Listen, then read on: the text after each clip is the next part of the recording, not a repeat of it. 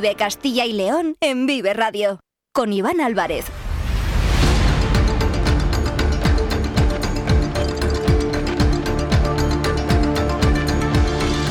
Hola, muy buenas tardes, bienvenidos, bienvenidas a Vive Castilla y León, este espacio que como ya saben les acompaña de lunes a viernes desde las 2 y cuarto hasta las 3 en punto de la tarde. Por delante tenemos 45 minutos para acercarles a aquellos asuntos que son de interés en nuestra comunidad. Nos pueden escuchar a través de la FM de toda la vida en nuestra página web www.viveradio.es en todas nuestras plataformas de streaming y de podcast y en las redes sociales de Vive Radio, con el sonido perfecto de nuestro técnico Ángel de Jesús.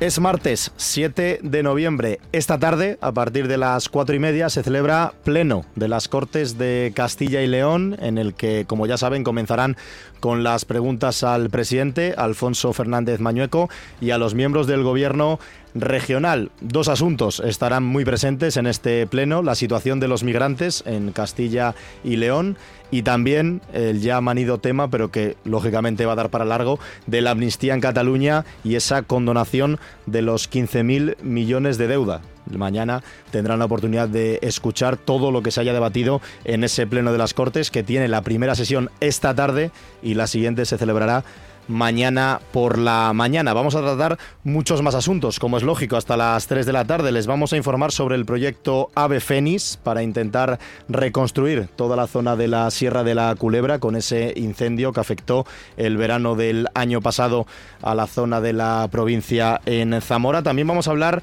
de la ganadería porque se ha celebrado una jornada en el Centro Cultural Miguel Delibes de Valladolid sobre la ganadería en Castilla y León y también sobre el futuro de este sector que como ya saben está ocupado principalmente por bueno, pues personas ya de una avanzada edad y hay que también pues apuntar hacia el futuro de nuestros jóvenes y ver qué se puede hacer el día de mañana con la ganadería en Castilla y León. Y hoy vamos a estrenar un espacio dedicado al tiempo, a la meteorología, será en la parte final de este programa con nuestro compañero Daniel Ángulo. Con estos y con muchos más asuntos vamos en directo hasta las 3. Ahora son las 2 y 17. Están escuchando Vive Castilla y León. Empezamos.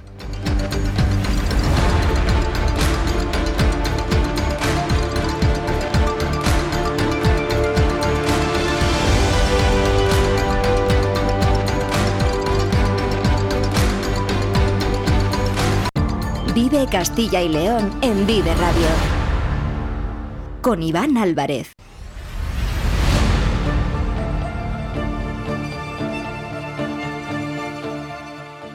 Y comenzamos con un asunto, con una cuestión, una información con la que hemos amanecido esta mañana en los periódicos del grupo Promecal, y es que las exportaciones van camino de récord. Con los datos recabados entre enero y agosto, se está batiendo este récord en Castilla y León. Carlos Tabernero, buenas tardes. Hola Iván, ¿qué tal? Muy buenas. Un récord que hasta ahora data del año 2016. Sí, en aquel momento las exportaciones de Castilla y León alcanzaban los 10.715 millones de euros entre enero y agosto, según refleja esta información elaborada por nuestro compañero David Alonso. Pues bien, en este 2023 la cifra de esos ocho primeros meses del año roza los 11.000 millones. De mantenerse la tendencia, que aún así hay que ser prudentes, se podría batir ese récord del que hablabas, Iván, y que se alcanzó, como decías, en 2016. En aquel momento el valor de las exportaciones alcanzó en el conjunto del año los 16.329 millones de euros. Además, los datos recabados del Ministerio de Justicia también señalan a Castilla y León como una comunidad que progresivamente es menos dependiente del sector del automóvil. Es verdad que aún así el automóvil sigue siendo importante, representa en torno al 30%. Pero hay sectores como las semimanufacturas, los bienes intermedios, que han pasado a casi igualarse con la automoción. Y la alimentación y las bebidas también crecen, nada menos que el doble y llegan hasta los 2.110 millones de euros de valor de sus exportaciones. Es decir, los productos alimenticios de Castilla y León salen más y con más valor hoy que lo hacían hace siete años. No obstante, para situarnos mejor y saber cómo han evolucionado en estos últimos meses las exportaciones en Castilla y León, contamos en esta mañana de Vive Radio con la delegada del Instituto de Comercio Exterior del ICEX en la comunidad, con Isabel Clavero. Isabel, buenas tardes. Hola, buenas tardes. Bueno, la primera pregunta es a qué se debe este crecimiento de las exportaciones en los ocho primeros meses del año y si se puede ser optimista o hay que ser cauto. Mm, bueno, pues a ver, optimista por supuesto que sí, porque las cifras así lo indican. Ahora, cierto es también que, debemos ser cautos, porque no podemos olvidar que, lo que estamos hablando de valor de valor de las exportaciones y obviamente los mm, habría que hacer ciertos ciertos matices o matizar de alguna manera el valor final porque hay muchos muchos otros elementos que están están eh, afectando a este precio final de ventas en el exterior. Por tanto, el valor ha crecido y eso es bueno porque siempre un valor al alza está acompañado de un volumen al alza de las exportaciones, pero hay que tomarlo con cautela, de alguna forma. Claro, entiendo Isabel que en esto se refiere, por ejemplo, al IPC, ¿no? A la subida de los precios en general de todos los productos que también influirá en que este valor sea mayor. Por supuesto, claro, es que todos los insumos que, que forman el precio final de un producto eh, materias primas, transportes y demás, aunque yo sé que las, aunque sabemos que las empresas no han repercutido todos estos incrementos en sus en su precio final, pero obviamente algo se ha ido se ha ido sumando. Entonces, efectivamente, el valor de las exportaciones ha subido. Hemos llegado, a hemos vuelto a alcanzar la cifra récord que se alcanzó en el periodo acumulado enero-agosto desde 2016 lo cual es una buena noticia, pero insisto, yo creo que es importante también analizar, o sea, no, no, no caer en autocomplacencia, quiero decir, eso hmm. me parece importante. ¿Cómo ha evolucionado en estos últimos meses, en esa parte que todavía eh, no se ha contabilizado de septiembre a octubre? ¿Hay motivos para creer que se pueda llegar en el conjunto del año a ese récord que marcó 2016? Sí, sí, sí, sin dudas eh, llegaremos, digamos, yo estoy prácticamente convencida. Aún no tenemos las cifras, estamos a punto de conseguir las, de tener las cifras de septiembre, aún todavía no están, pero yo creo que sí llegaremos a cifras récord a final de año. Eh, quizá lo, lo, que quizá nos tenemos que fijar más, que para mí sí es una noticia interesante e importante, es, es que el número de empresas exportadoras, el número de, de, compañías que están apostando por vender sus productos fuera de, de nuestra región, fuera me refiero fuera de España, eh, está creciendo de forma de forma mm, continua, eh, salvo, bueno, incluso los años más duros de la pandemia, el descenso fue muy pequeño. Es decir, las empresas no dejan de exportar, cada vez hay más empresas que lo intentan y cada vez se va consiguiendo que crezca el número de empresas que exportan de forma consecutiva y por un valor de cierto, de cierto, de cierto nivel.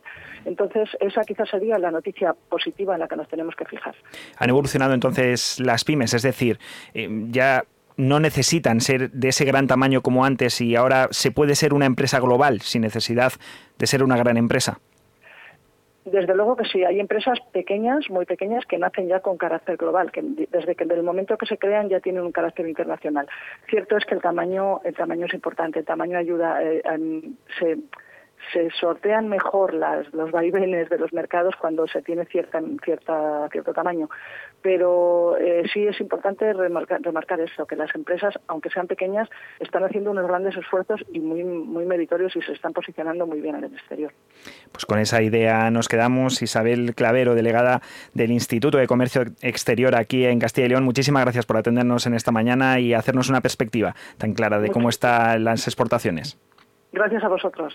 Hablamos, Carlos, de agroalimentación porque las empresas del sector en Castilla y León han doblado sus exportaciones. Sí, de hecho, es uno de los sectores que más ha crecido. Ha pasado de los 1.115 millones de euros que facturaban hacia el exterior en los ocho primeros meses de 2016 a los 2.110 millones de euros en que se valoran ahora mismo sus exportaciones. Eso sí, desde enero hasta agosto de este año. Hay que dejarlo claro que la perspectiva que estamos eh, analizando es de los ocho primeros meses del año. Para hablarnos de ello, contamos también hoy con el presidente del clúster de la industria agroalimentaria de Castilla y León, con el presidente Vitartis Pedro Ruiz. Buenas tardes. ¿Qué tal? Buenas tardes, ¿cómo estáis? Un placer. Retomamos casi con esa pregunta que le hacíamos a la delegada del ICES. ¿Han aprendido las pymes de la alimentación de Castilla y León a convertirse en globales pese a su menor tamaño? Bueno, ojalá, ojalá, ojalá pueda ser esa la lectura.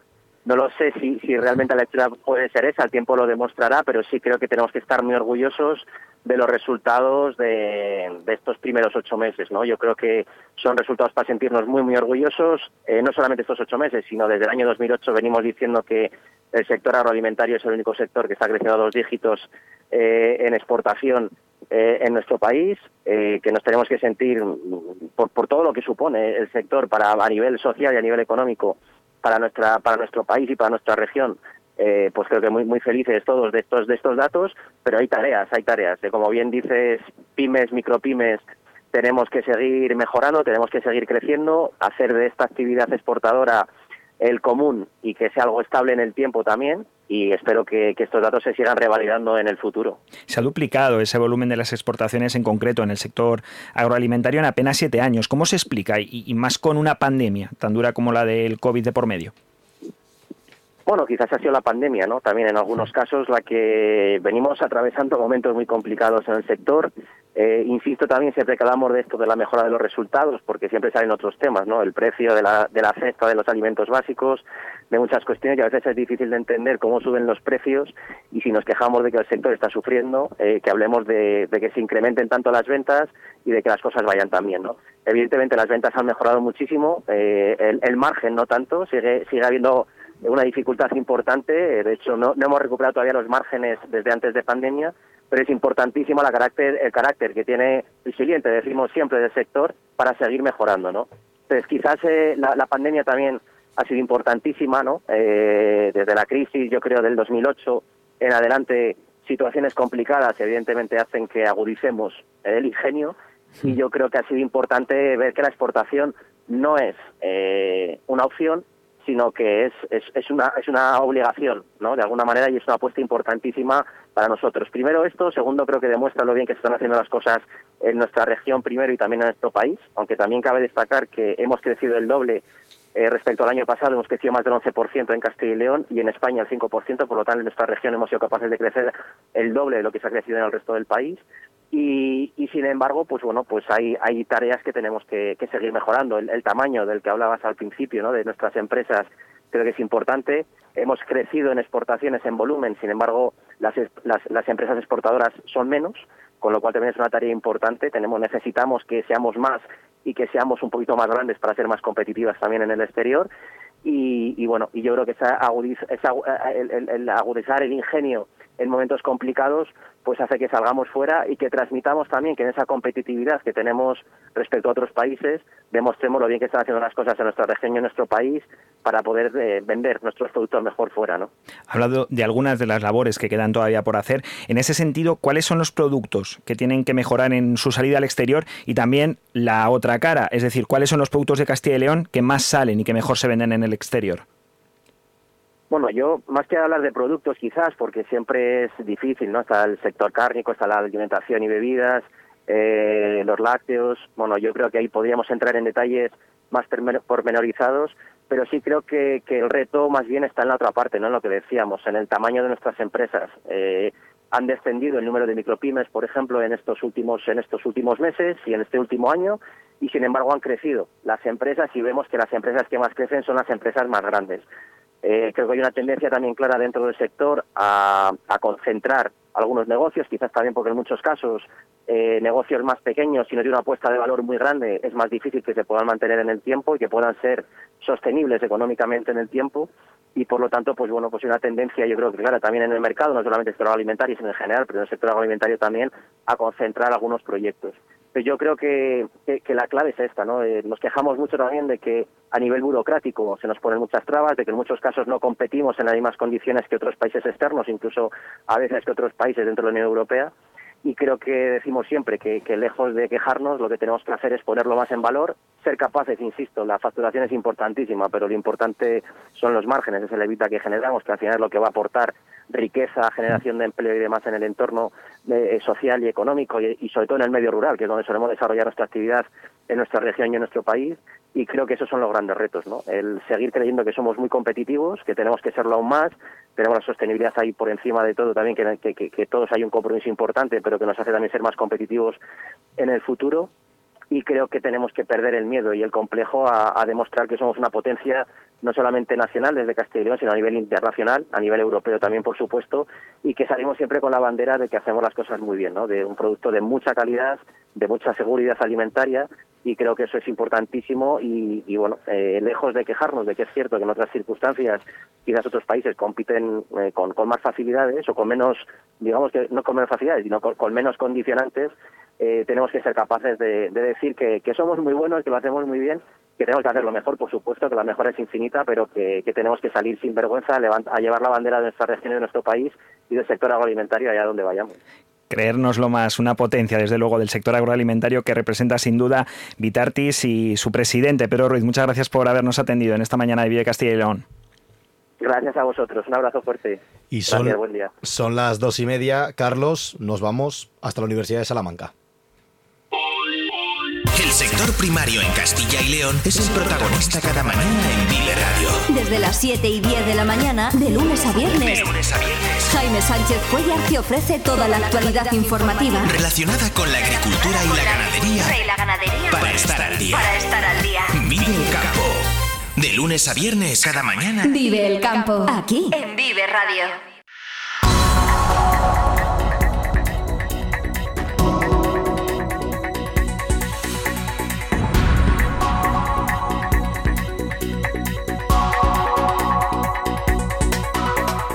La red de atención a las adicciones, UNAD, ha organizado esta mañana en la Universidad de Salamanca una jornada sobre adicciones y violencia de género, en un encuentro que ha reunido a entidades sociales, investigadores y representantes institucionales, bajo el título Observando la realidad de la violencia de género en la intervención en adicciones. Con este evento se ha abierto un espacio con el objetivo de sensibilizar sobre la intervención con mujeres en exclusión social víctimas de violencia de género, así como con sus agresores. Una de las protagonistas, participante en la jornada, es la vicepresidenta de UNAD, Felisa Pérez Antón. Hola, Felisa, buenas tardes.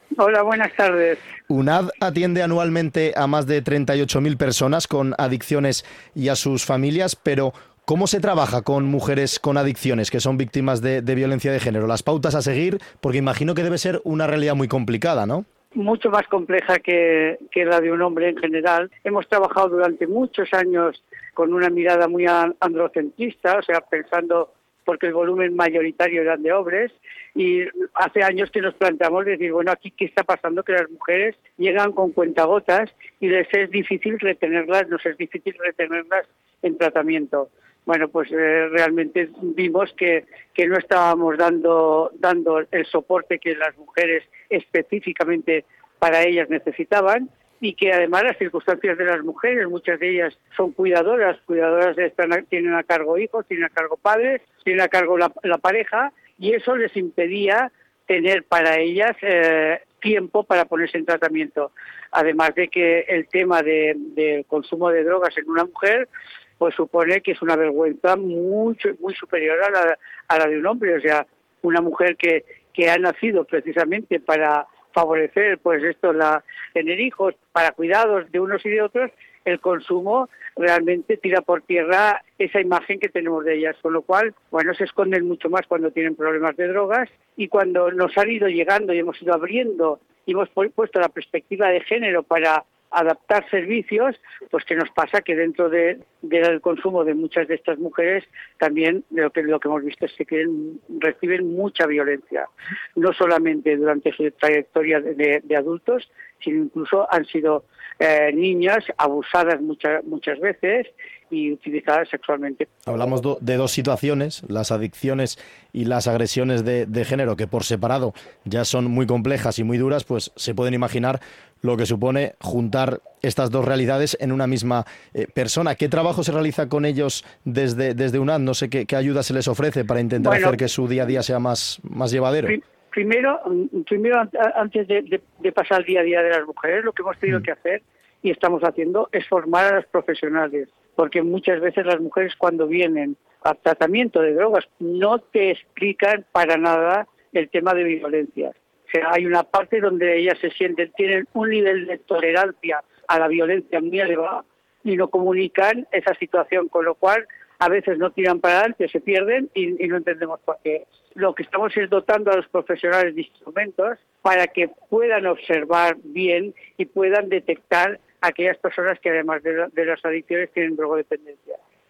Son programas que además es necesario tener una empatía, tener no solamente conocimiento, sino donde se sientan acogidas, protegidas y desde esa situación poder sanar un poco su, situación de vida. ¿Se atreven a dar el paso estas mujeres a, pedir ayuda, en este caso a UNAD, reconociendo que son víctimas de, violencia de género y que además también sufren adicciones o todavía les cuesta reconocerlo y pedir ayuda? A ver, estamos intentando, por eso muchas de las veces viene a pedir ayuda, como he, dicho, sobre el tema de las adicciones. Como no detectamos el tema de la violencia, pues eh, se pierden porque su situación es inmensamente tensa y se pueden perder con facilidad. Por esto estábamos diciendo de hacer un protocolo que hemos presentado aquí para tener esa sensibilización nuestros profesionales y poder atender también lo de la violencia de género.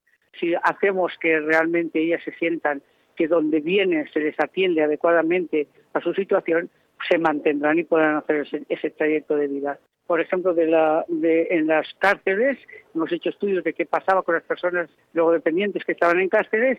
En cuanto a las mujeres, más del 50% habían sufrido violencia en los últimos años de, de su vida. De esas que habían sufrido violencia, habían denunciado el 50% y el 34% no se les había dado ninguna respuesta de protección a estas mujeres. ¿Por qué?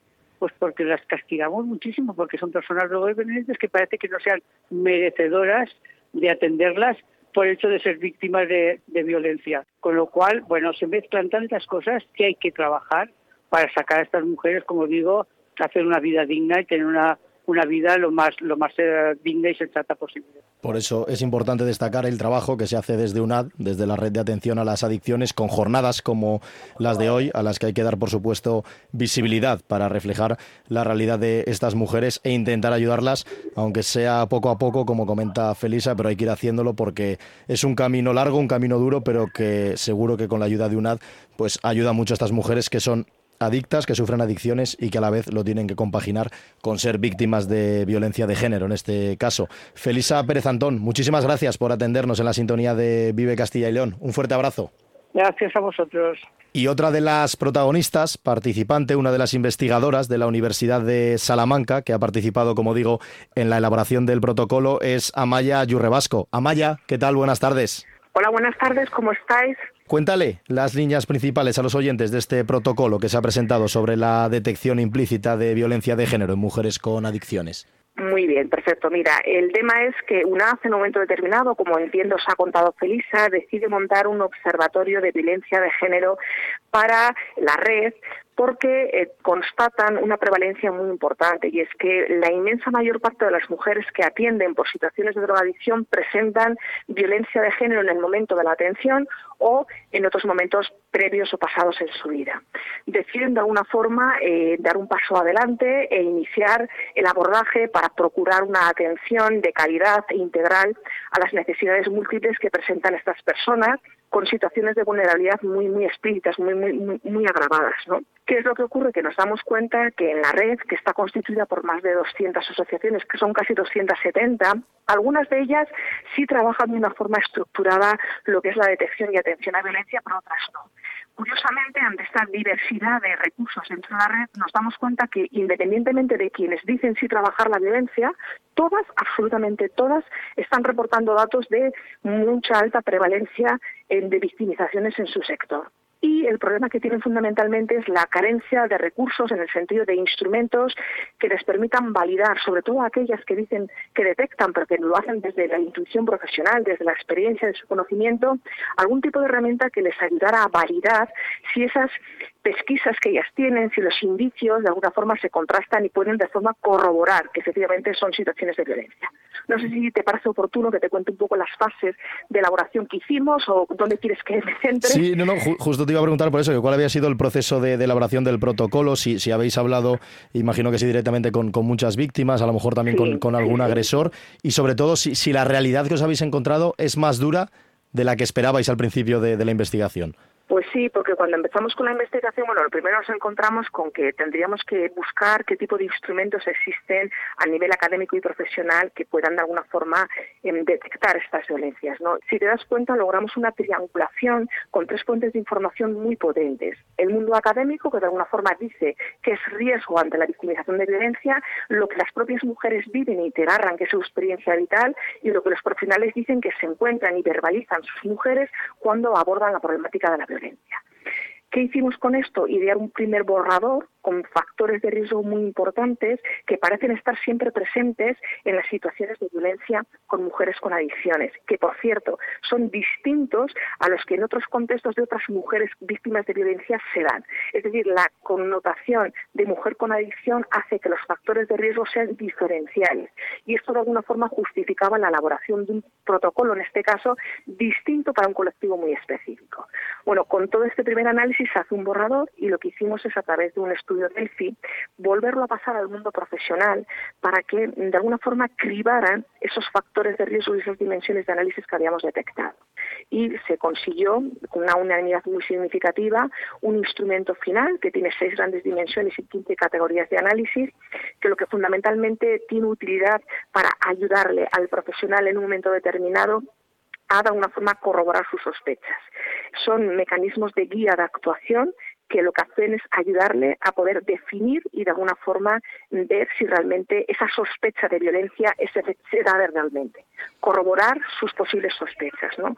la identificación de la violencia es un mecanismo fundamental para entender cuáles son las necesidades complejas que en un momento determinado puede presentar una víctima para idear un plan de intervención que en este caso lógicamente va más allá del tratamiento de la adicción, que es algo a lo que se dedica fundamentalmente UNAD, sino que va a requerir otra serie de recursos y la coordinación con otros elementos propios de la red para hacer un abordaje efectivo que ayude a satisfacer las necesidades que tienen estas mujeres víctimas. Es muy importante este protocolo que han elaborado eh, desde UNAD con la colaboración de investigadoras por parte de la Universidad de Salamanca, como es el caso de Amaya Yurrebasco, que nos lo ha explicado además muy bien en la sintonía de Vive Castilla y León, junto a Felisa Pérez Antón, la vicepresidenta de UNAD, que también nos ha mostrado las líneas de este protocolo y de esta investigación. Amaya, muchísimas gracias y enhorabuena por el trabajo realizado. Un placer y muchísimas gracias a vosotros. Vive Castilla y León en Vive Radio. Con Iván Álvarez. Dos y 42 minutos de la tarde, hace casi año y medio, la Sierra de la Culebra, en la provincia de Zamora, sufrió uno de los peores incendios de la historia de Castilla y León, que dejó 27.000 hectáreas calcinadas. Por si fuera poco, un mes después, otro fuego, aún peor, acabó con más de 30.000 hectáreas. Unos meses más tarde, el 26 de enero de 2023, también las llamas arrasaron la fábrica de Cascajares, en Dueñas. Y estos tres fuegos, aparte de la destrucción que causaron, tienen ahora algo positivo en común. Carlos Tabernero. Eso es la solidaridad en concreto, solidaridad. Y es que Cascajares y la Fundación Caja Rural de Zamora se han unido en un proyecto que utiliza aquellos incendios para hacer renacer la llama de la solidaridad. Ave Fénix es la iniciativa con la que la empresa fincada en Palencia pretende contribuir a la repoblación de la zamorana Sierra de la Culebra y además estando en Castilla y León, qué mejor que unir dos de sus provincias. Para hablarnos de ello, tenemos hoy al presidente de Cascajares, Alfonso Jiménez. Buenas tardes. No sé si nos escucha, Alfonso. Perfectamente. Y también tenemos al director ejecutivo de la Fundación Caja Rural, Narciso Prieto. Buenas tardes. Hola, buenas tardes, ¿cómo estáis? Bueno, Narciso, este proyecto demuestra que de las llamas se puede sacar algo positivo.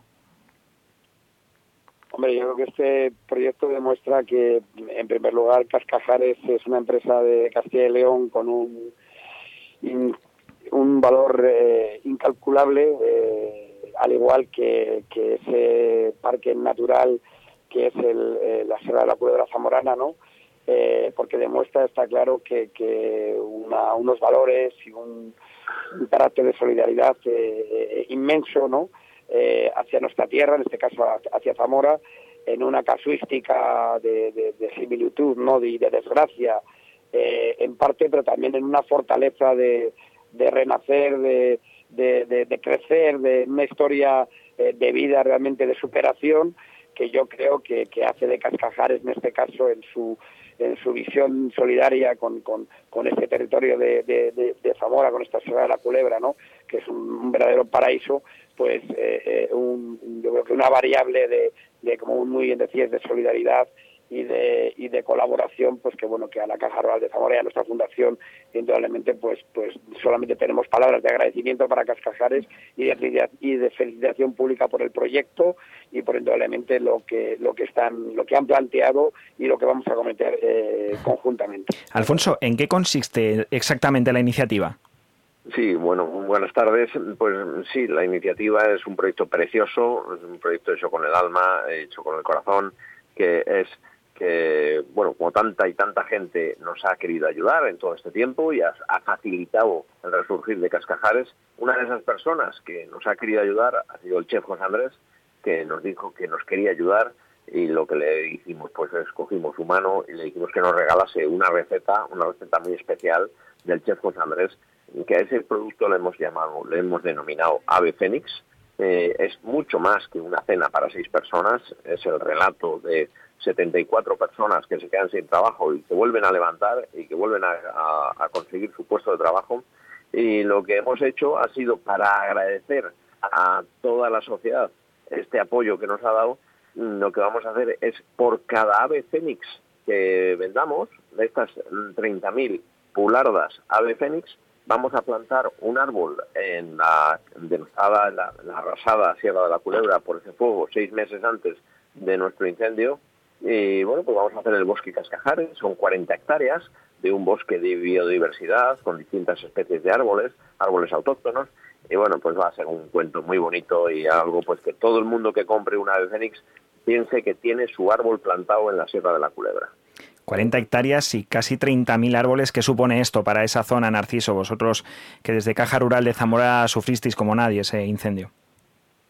Bueno, pues, pues hombre, yo creo que para Zamora representa, representa mucho porque realmente ese incendio eh, era el 33% de la masa forestal de la provincia. Estamos hablando de casi 60.000 hectáreas, entonces está claro que, que para Zamora representó mucho, para la Caja de Zamora representó mucho. Nosotros pusimos un plan en acción en, al igual que la Junta de Castilla y León y otras instituciones de, ayudas por importe de 500.000 euros en su día para ayudas directas a, los damnificados de la ciudad de la Culebra, pero está claro que esto también representa mucho porque es, es ahora la, la parte, yo creo, que, que, necesita eh, la ciudad de la Culebra, que es la reforestación ¿no? de, de, toda esa masa forestal que, que lamentablemente perdimos, iniciativas como esta de Cascajares, a la que nos sumamos desde la Fundación Cajarol de Zamora, pues con agrado y con cariño, y como muy bien dice Alfonso, con, con alma ¿no? y con corazón y hecha eh, desde, desde, desde los principios más nobles, pues está claro que nosotros estamos encantados de poder estar al lado de Cascajares, estar al lado de nuestra Sierra de la Culebra, estar en un, en un plan medioambiental de reforestación y, y estar ayudando al fin y al cabo a nuestra gente y siendo útiles que es lo que esta entidad bancaria de la Caja de Zamora hacemos todos los días, ¿no? Sentirnos útiles y, ser realmente, eh, eh, bueno, pues eh, funcionales y prácticos para, para, para nuestra gente. Lo que siempre decimos, ¿no? Que los números en Caja Rural tienen letras.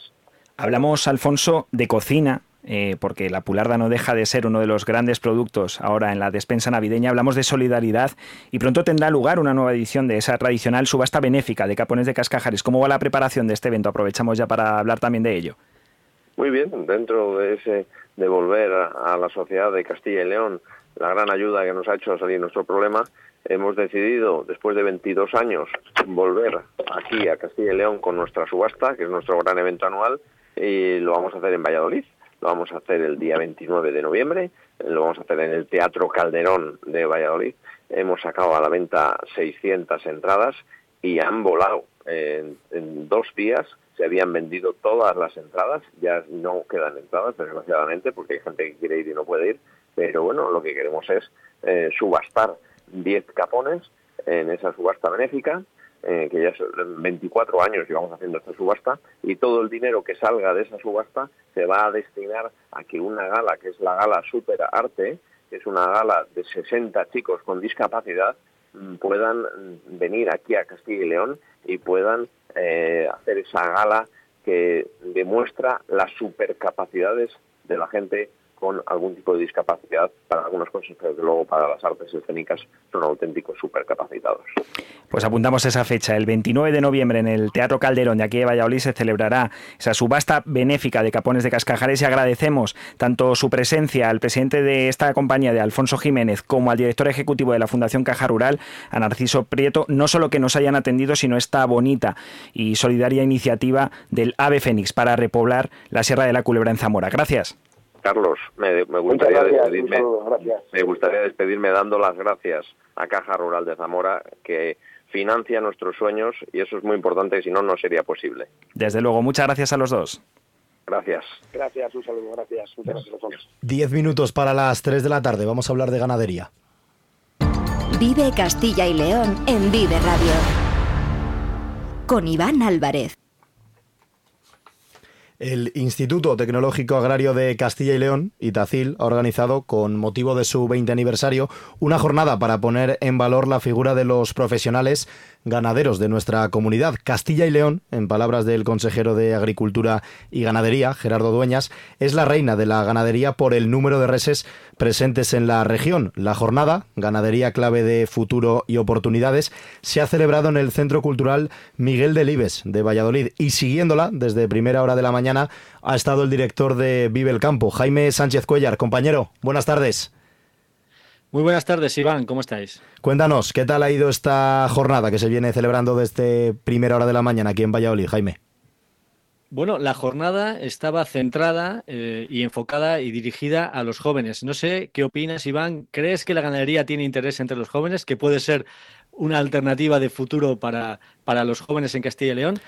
Bueno, antes de que me respondas, esto es lo que se han preguntado eh, durante toda la mañana hoy en Valladolid. La verdad es que la jornada se ha desarrollado en la sala de cámara del Centro Cultural Miguel Delibes, eh, 500 personas, y la mayoría del público era gente joven que venía de los centros de formación profesional que tienen relación eh, y que se están formando ya para, para el sector de la ganadería inaugurada por el consejero, como decías, por el consejero de Agricultura. Em, ha dicho que no hay que dar ni un paso atrás frente a quienes quieren demonizarla y ha repasado eh, algunas de las cifras del sector. Por ejemplo, Castilla y León es la primera en, en cabezas de vacuno de carne, la segunda en vacas lecheras, eh, el primer productor de leche de oveja, segundos en cabezas de porcino ibérico, terceros en ganado porcino. Bueno, eh, como veis, el sector ganadero es muy relevante en Castilla y León y en esta jornada se ha, hablado a lo largo de todas las ponencias y mesas redondas que ha habido, pues de relevo generacional, de ganadería ecológica, de las opciones que ofrece la ganadería ecológica, de tecnología, de digitalización, de cómo se puede mejorar la competitividad del sector y cómo se puede atraer a los jóvenes. Vamos a escuchar tres testimonios. La primera de ellas, Ángeles Santos, ganadera de Fariza, en las arribes del Duero Zamoranas. Trabaja junto con sus hermanos y sus padres, que se jubilarán en breve. Tienen 1.200 ovejas de raza churra. Elaboran ellos su propio queso y creen que la apuesta por la producción ecológica es una alternativa para los jóvenes. Pero hay otros recovecos que se pueden explorar, que es la producción ecológica, que no necesitas tanta inversión, eh, que transformes tu producto como hacemos nosotros, es darle ese valor añadido y poder cerrar el ciclo, eso también ayuda.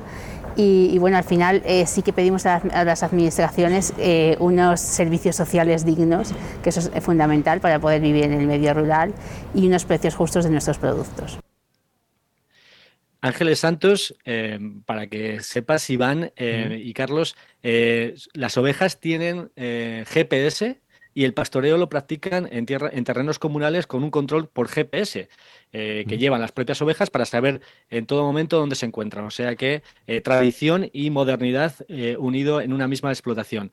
Vamos a escuchar ahora a Eva, a Eva Tocino de San Muñoz en Salamanca. Es una explotación pequeña que tiene también en ecológico 50 vacas lo curioso de Eva es que era, es arquitecta y que en el año 2015 decide reconvertirse y apostar por el medio rural.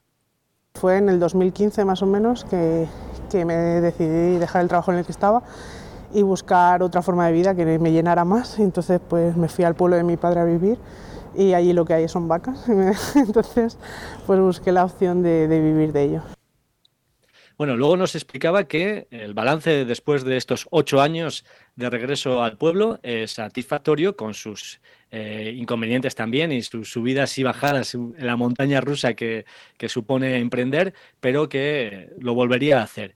Y vamos a escuchar por último a Pablo, Pablo Bautista, tiene 18 años, estudia en el Centro de Formación Agraria de Ávila, es, eh, se encuentra en su segundo año eh, de estudios y nos decía que su padre tiene una nave de cerdos y que su intención es continuar con el negocio familiar. Lo curioso es que eh, sus compañeros de segundo año, la mayoría, tienen una familia que, dedicada al sector, pero los que se han incorporado en primer curso, eh, no, son gente que se ha interesado por primera vez por el sector. La mayoría de mis compañeros, eh, todos tenemos, nuestra familia trabaja en el sector primario y al fin y al cabo, pues nosotros sí que tenemos una, eh, algo a lo que agarrarnos para meternos al sector y eso, pero por ejemplo los chicos de primero, la mayoría no, no tienen nadie en el sector y sí que lo ven bastante más complicado que nosotros. Y ustedes ya lo saben, todos los días a partir de las 7 la sintonía de Vive el Campo con Jaime Sánchez Cuellar. Jaime, compañero, gracias, un abrazo. Gracias a ti, mañana contamos todos los detalles. Eso es, y como les hemos adelantado en la portada de este Vive Castilla y León, hoy estrenamos una nueva sección dedicada a la información meteorológica. Daniel Angulo, buenas tardes. Hola Iván, muy buenas tardes y un cordial saludo a todos los amigos oyentes de Vive Radio y de Vive Castilla y León. En cuanto al tiempo, podemos decir que sigue revuelto, sigue el ambiente otoñal, con temperaturas que de momento son propias de la época. Estamos esperando el famoso veranillo de San Martín, que no todos los años se suele presentar. Este año parece que va a haber un veranillo descafeinado y que no en todas zonas van a ver el sol. Eso sí, el próximo fin de semana el ambiente al menos va a dejar de ser tan frío como lo que está siendo en las últimas horas. Hemos tenido precisamente un amanecer frío. De hecho, las temperaturas mínimas así nos lo dicen. En Palencia han tenido de mínima en la pasada madrugada 0,6. En León 1,6. En Zamora un poco más, 4,1 grados. Salamanca 3, 4 grados. Pero ojo porque en zonas de Salamanca en el aeropuerto ha habido incluso helada. 1,7 han tenido de mínima en Valladolid. 0,8 apenas un grado en Ávila. 1,3 en Segovia. Y en Soria han tenido una mínima de 2,1, mientras que en Burgos, en el aeropuerto de Villafría, tuvieron una mínima de 1,7. Mínimas bajas porque se enfrió el ambiente al quedarse ayer por la tarde los cielos despejados. En las primeras horas de la noche los cielos estaban prácticamente despejados, se fue enfriando el ambiente y luego ya de madrugada a las 3, las 4 llegaba ese frente frío que nos ha estado recorriendo el norte de la comunidad, sobre todo esta mañana, dejando precipitaciones que en principio han sido en forma de nieve ha nevado, agua-nieve caía a primeras horas de la mañana hoy en zonas del norte de León, norte de Palencia y norte de Burgos. Luego ya ha ido subiendo la cota de nieve y ahora está colocada en los 1600 metros. El frente, este frente débil ya esta tarde se va a ir alejando por el este, todavía está lloviendo algo por Burgos, en el nordeste, por Soria, pero la tendencia esta tarde es que vayan quedando los cielos despejados. Tranquilidad porque vamos a ver el sol y además las temperaturas, pues bueno, van a mostrarse no muy altas, entre 12 y 13 grados. Eso las máximas. Ojo, porque esta próxima noche van a volver a estar los cielos despejados y mañana otra vez el amanecer será frío, quizás no tanto como hoy. Y mañana nos espera la llegada de otro sistema frontal. Un sistema frontal está compuesto en principio por un frente cálido, una masa de aire cálido que va avanzando y luego le sigue otra fría. Bueno, pues este par de frentes mañana ya a mediodía estarán tocando las costas de Galicia y luego ya por la tarde llegarán a nuestra comunidad. A primeras horas de la tarde empezará a llover por el oeste, por el Bierzo, Ponferrada, Zamora, verán las primeras lluvias y luego ya según avance la tarde, al final de la tarde y por la noche especialmente llegarán las lluvias al centro y al este de la comunidad. Así que mañana nos espera otra jornada de paraguas. Pero bueno, va a ser por la noche, sobre todo de, cara a la noche, madrugada, así que mucha gente no se va a enterar. Mañana, eso sí, eh, van a subir un poquito más las temperaturas porque va a llegar viento templado de componente suroeste. En Ávila tendrán una mínima de 1 grado, máxima de 14. En Burgos 2 de mínima, máxima de 12.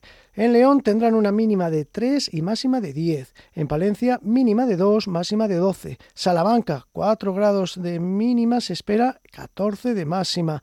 En Segovia 3 de mínima, 13 de máxima. En Soria 1 de mínima y 12 de máxima. Valladolid tendrán en torno a 2 grados de mínima, 13 de máxima. Y Zamora 6 de mínima, 14 de máxima. Esas son las temperaturas previstas para la jornada de mañana miércoles, en el que, como digo, nos llegará ese frente que traerá lluvias, sobre todo por la tarde al oeste y por la noche al resto. Para el jueves tenemos la entrada de viento de componente sur, lo que va a hacer que sigan subiendo las temperaturas. Este día tendremos lluvias por la mañana y claros por la tarde, máximas ya que incluso se acercarán a los 15 grados y parece que el fin de semana será más templado y más suave. Pero de eso iremos hablando en próximos días. Muchas gracias, Daniel, compañero. Mañana te volvemos a escuchar y ustedes ya lo saben, a partir de las dos y cuarto, mismo sitio, misma hora, en la sintonía de Vive Castilla y León. Sean felices. Hasta mañana, adiós.